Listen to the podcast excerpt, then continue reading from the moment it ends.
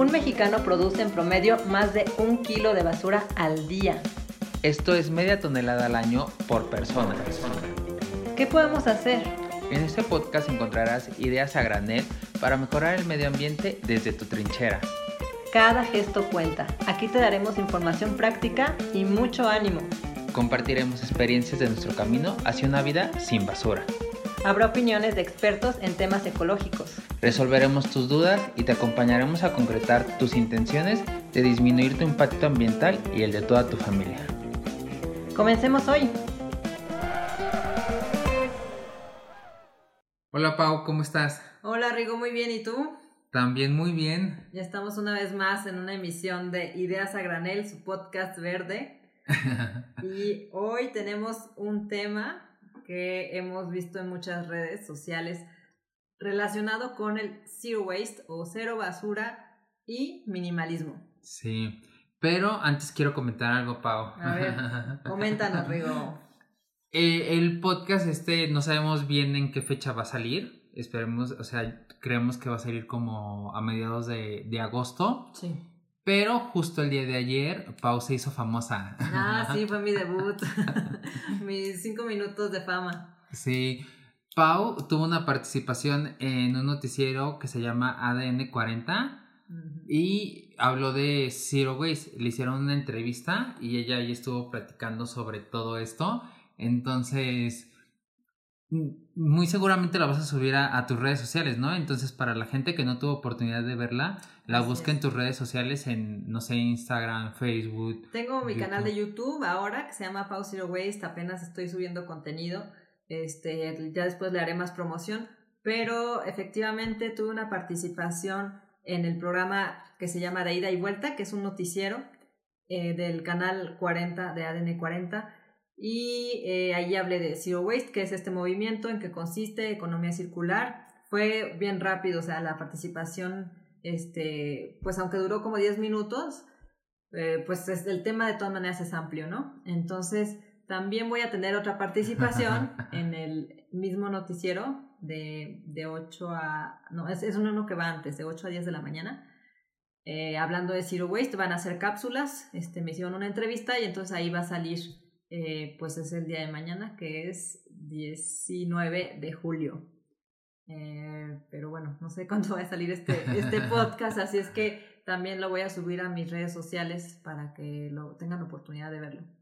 Perfecto. Pues está, estamos muy contentos de que Pau haya salido en este programa mm. y que esté dando como mayor exposición a todo este movimiento Zero Waste que es el apoyo más que nada al medio ambiente, ¿no? O sea, nosotros lo que buscamos es el apoyo al medio ambiente, que tengamos una vida sustentable, que tengamos una vida mm, en armonía con el medio ambiente. Sin basura. Y adivinen qué, me dijo Rigo, que ya casi no produce basura. Y déjenme decirles que estoy súper orgullosa porque le ha echado muchísimas ganas y, este, y en muy poco tiempo realmente ha tenido eh, pues unos resultados impresionantes. Esto, esto demuestra por un lado que ni es tan difícil, o sea, parece muy, creo que parece más complicado de lo que es. ¿Tú qué nos puedes decir? Sí, estoy de acuerdo, o sea, en esta semana yo me he estado dando cuenta que la mayoría de la basura que produzco en realidad son residuos orgánicos.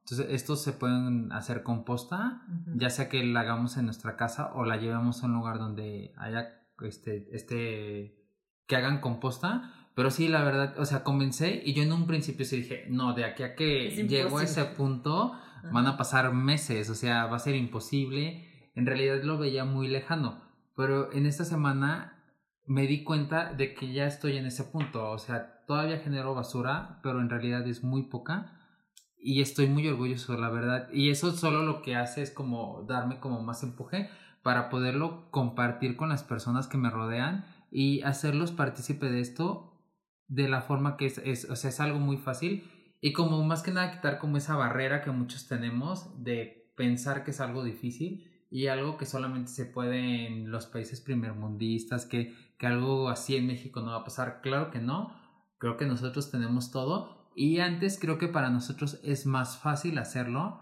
porque nosotros tenemos todos los mercados, tianguis, que todo lo venden a granel, la fruta, la verdura. Entonces, creo que eso, lejos de ponernos en una desventaja con otros países, nos ponen una ventaja muy grande. Sí, tenemos grandes ventajas como esas que dices de tener el mercadito y que tenemos eh, a nuestros papás, nuestros abuelos, que todavía en los países latinoamericanos no se vivía de una forma tan industrializada como en los países europeos o en Estados Unidos. Entonces nuestros papás y abuelos están vivos, nos pueden decir cómo, cómo le hacían ellos para vivir sin tanto plástico o sin tanta, tanto residuo desechable. Entonces aprovechemos todo eso y tomen el ejemplo de Rigo que nos está compartiendo poquito a poquito también su experiencia para que en las redes sociales pues pone ahí mucha información, entonces este pues que les sirva de inspiración también. Si, ustedes si ustedes creen que es dificilísimo vivir sin basura, pues es menos difícil lo que creen. No es que no sea difícil, pero es menos de lo que creen.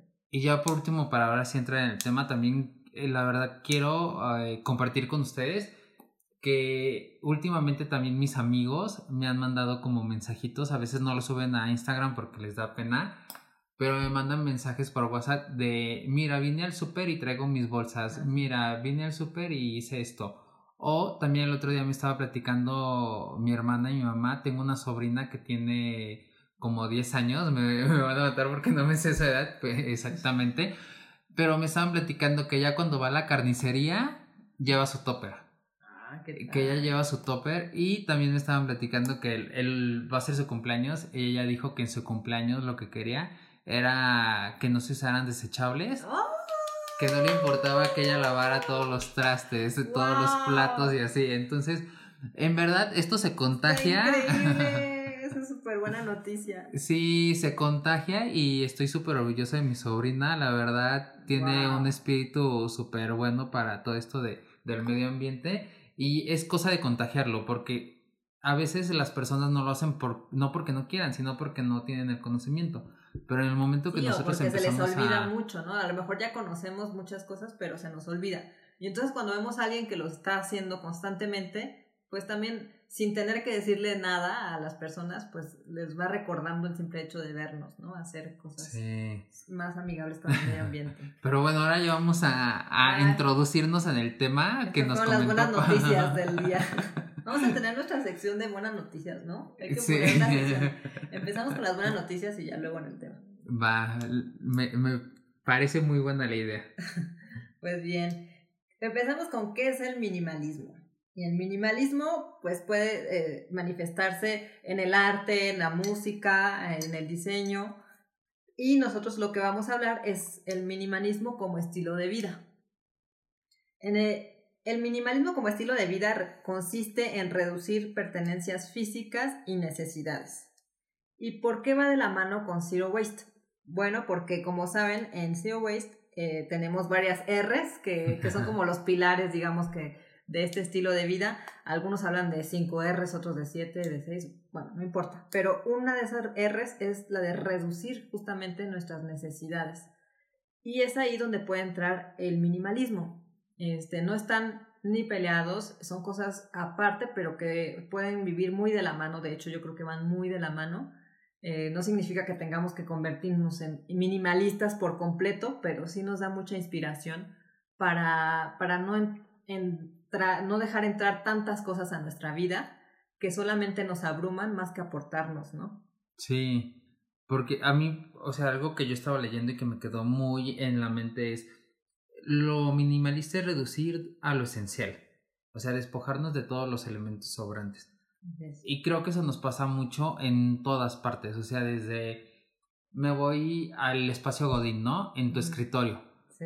Creo que se da muchísimo, pero muchísimo. A mí me pasaba de que yo en mi escritorio de repente yo tenía mil cosas y a mí en verdad sí me abrumaba, o sea, de que yo tenía que concentrarme en mi trabajo, pero tenía ya tantas cosas en mi escritorio que hacía como que me desconcentrara y llegaba el momento que decía, yo tengo que organizar todo esto y despojarme de lo que no necesito para poderme concentrar adecuadamente en mis labores.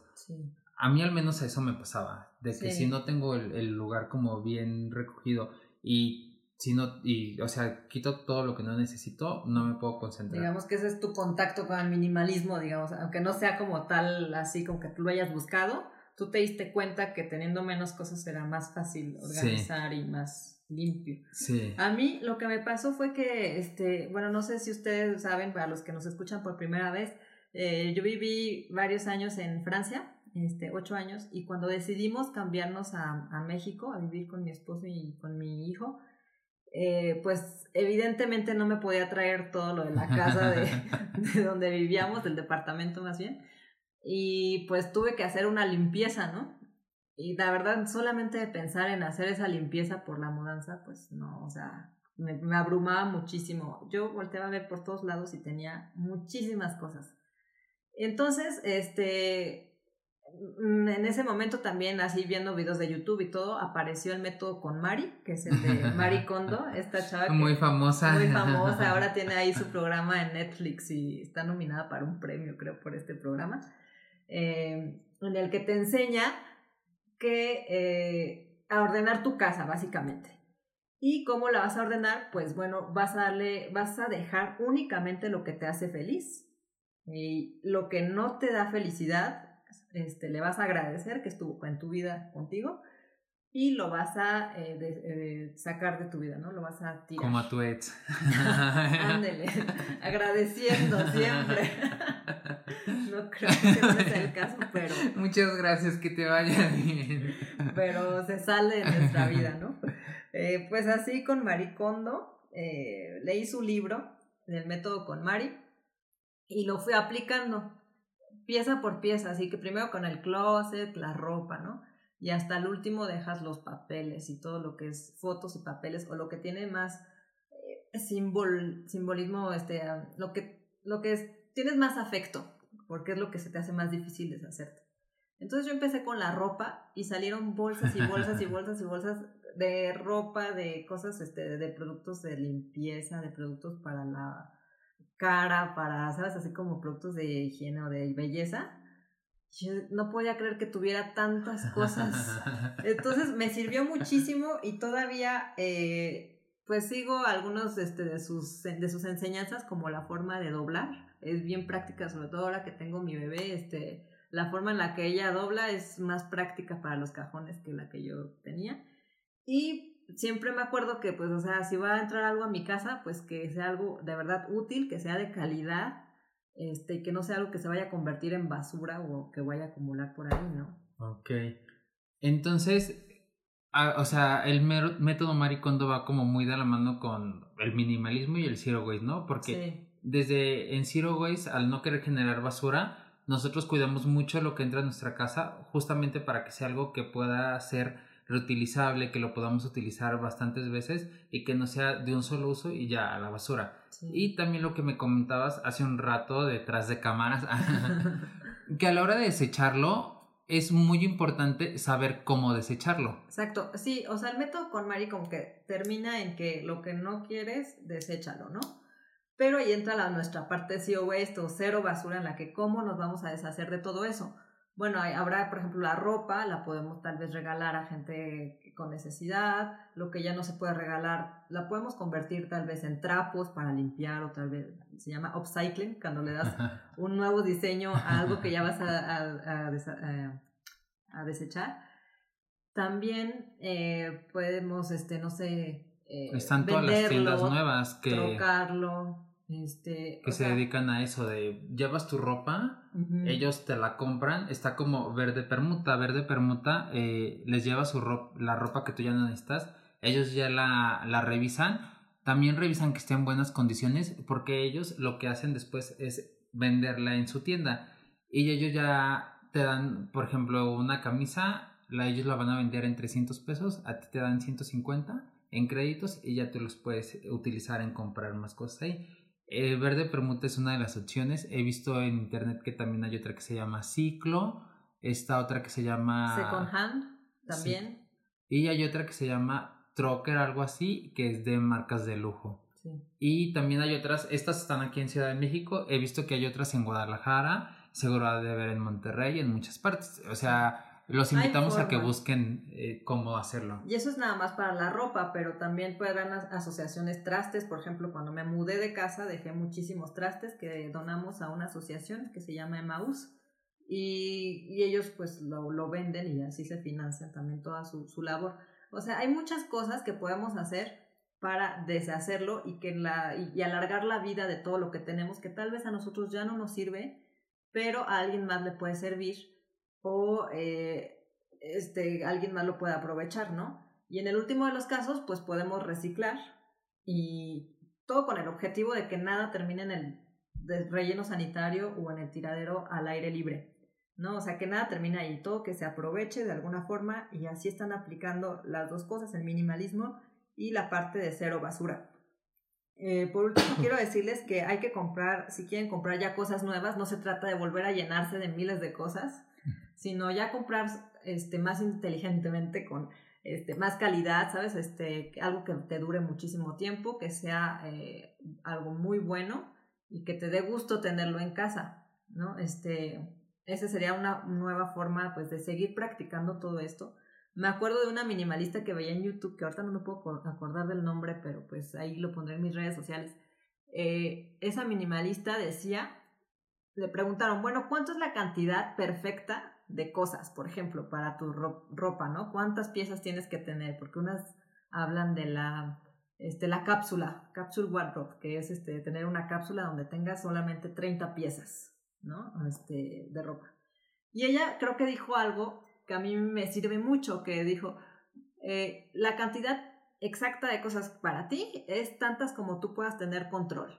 O sea, este, mm. si tú te acuerdas de todo lo que tienes así en tu guardarropa, entonces esa, esa es la cantidad exacta para ti. Algunos será 30 piezas, otro tal vez será 100, otro tal vez será 15, o sea, depende de cada quien. Y así con absolutamente todo, mientras tengas control de lo que tienes y lo estés usando, esa es tu eh, medida perfecta.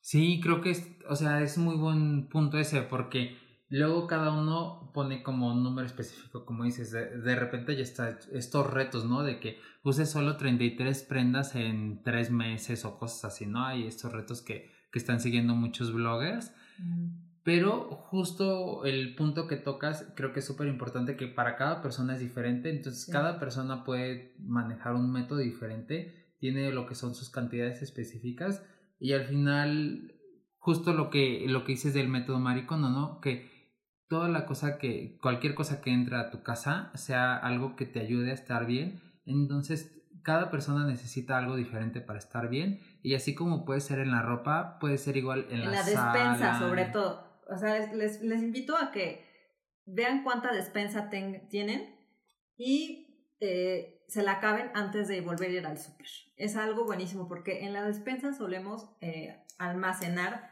cosas que olvidamos muchísimas veces. Y les va a servir muchísimo este ejercicio de acabarse todo lo que tienen y hasta que de verdad ya no tengan nada, volver a ir a hacer compras. Y para ejercitar esta creatividad a la hora de cocinar y darse cuenta de todo lo que tienen, limpiar, también darles, hacerle circular la energía y el aire a su despensa Em, es un muy, muy buen ejercicio. De verdad los invito a que lo hagan con su despensa. Sí, yo me acuerdo justamente que una vez estábamos platicando justo eso, de que cuando tienes tantas cosas, luego ni siquiera sabes qué hacer de comer. Ay, no, no sé qué hacer de comer, no tengo nada. Y cuando tienes pocas cosas, así ya dices, solo tengo esto, a ver qué hago con esto. Y surge como tu lado creativo y haces a veces maravillas con tres papas, un jitomate y qué sé yo, ¿no? Queso.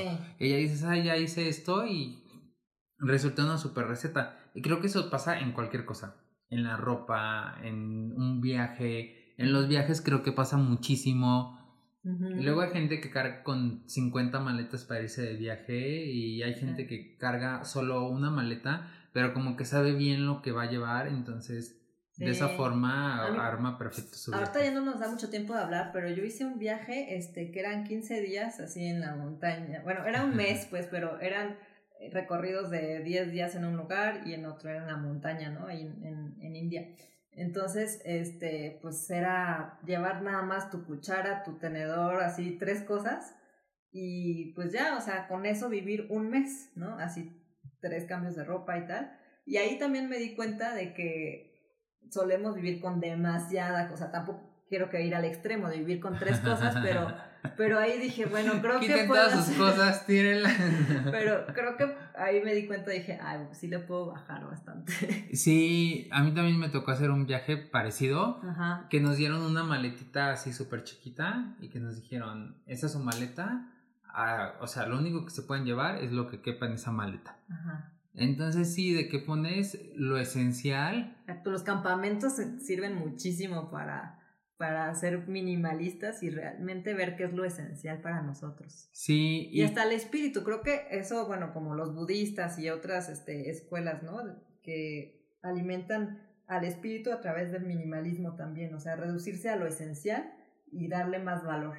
Sí, y creo que eso, justo lo que acabas de mencionar, creo que es muy importante porque eh, también es como mucho interno, de que nosotros también en ocasiones sentimos que necesitamos, como entre más tenemos, mejor El placer del shopping. Sí, de que, ay, no, necesito más ropa, necesito más ropa. pero eso es gente que, que puede comprar, ¿no? Y que tal vez, o sea, tienes la posibilidad de comprar y de, y de darte este placer pero le estás quitando algo a tu espíritu y no, tal vez no te estás dando cuenta. Hay gente que tiene que valorar por necesidad lo que ya tiene y lo esencial justamente. Y justamente, o sea, lo que iba a comentar es que esta gente que a veces compra mucho, sí te da placer, pero es un placer momentáneo. Muy efímero. Sí, o sea, al final ya pasa, terminas tus compras y llegas al mismo vacío que siempre vas a estar, porque ya estás como inmerso en este de comprar, comprar, comprar, comprar, que en verdad son cosas que ni necesitas. Y cuando compras algo que en verdad necesitas,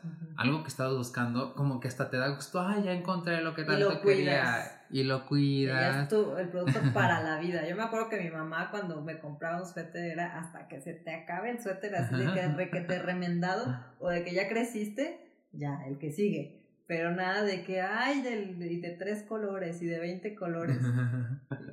sí, o sea, ya es como que rescatar también eso. Bueno, Rigo, ya me tengo que ir por mi bendición. Estoy muy a gusto aquí platicando contigo, pero este, hoy empezamos a grabar un poquito más tarde, nos chacoteamos un poquito antes de la grabación. Este, entonces, pues me tengo que ir, pero este tema de minimalismo creo que nos va a inspirar muchísimo a llevarlo a cabo en nuestra vida sin basura. Sí, y yo, o sea, a mí hay una frase que me gustó mucho y es con la que me quedo y quiero eh, repetirla, es el minimalismo es reducirnos a lo esencial. Entonces creo que esa frase dice todo sobre lo que es el minimalismo. Menos es más. Y se conjunta perfectamente con Zero Waste, entonces compartir eso. Por mi parte sería todo, Pau, ya que Machín espera con ansias. ¿Quieres compartir tus redes sociales? Sí, síganme en Instagram en arroba Pau Zero Waste eh, y también en Facebook como arroba paleta blog. Y busquen su video donde ya Pau es Ah, y también, también en YouTube, síganme, ahí pongo también todos mis videos. Este, búscanme como Pau Zero Waste, ahí me van a encontrar. Ok, y yo como Rigo.bustos y el podcast arroba Ideas a Granel en Instagram y en Facebook. Muchas gracias, Pau. Gracias, Corre por, por Me voy corriendo. Nos vemos. Bye. Bye.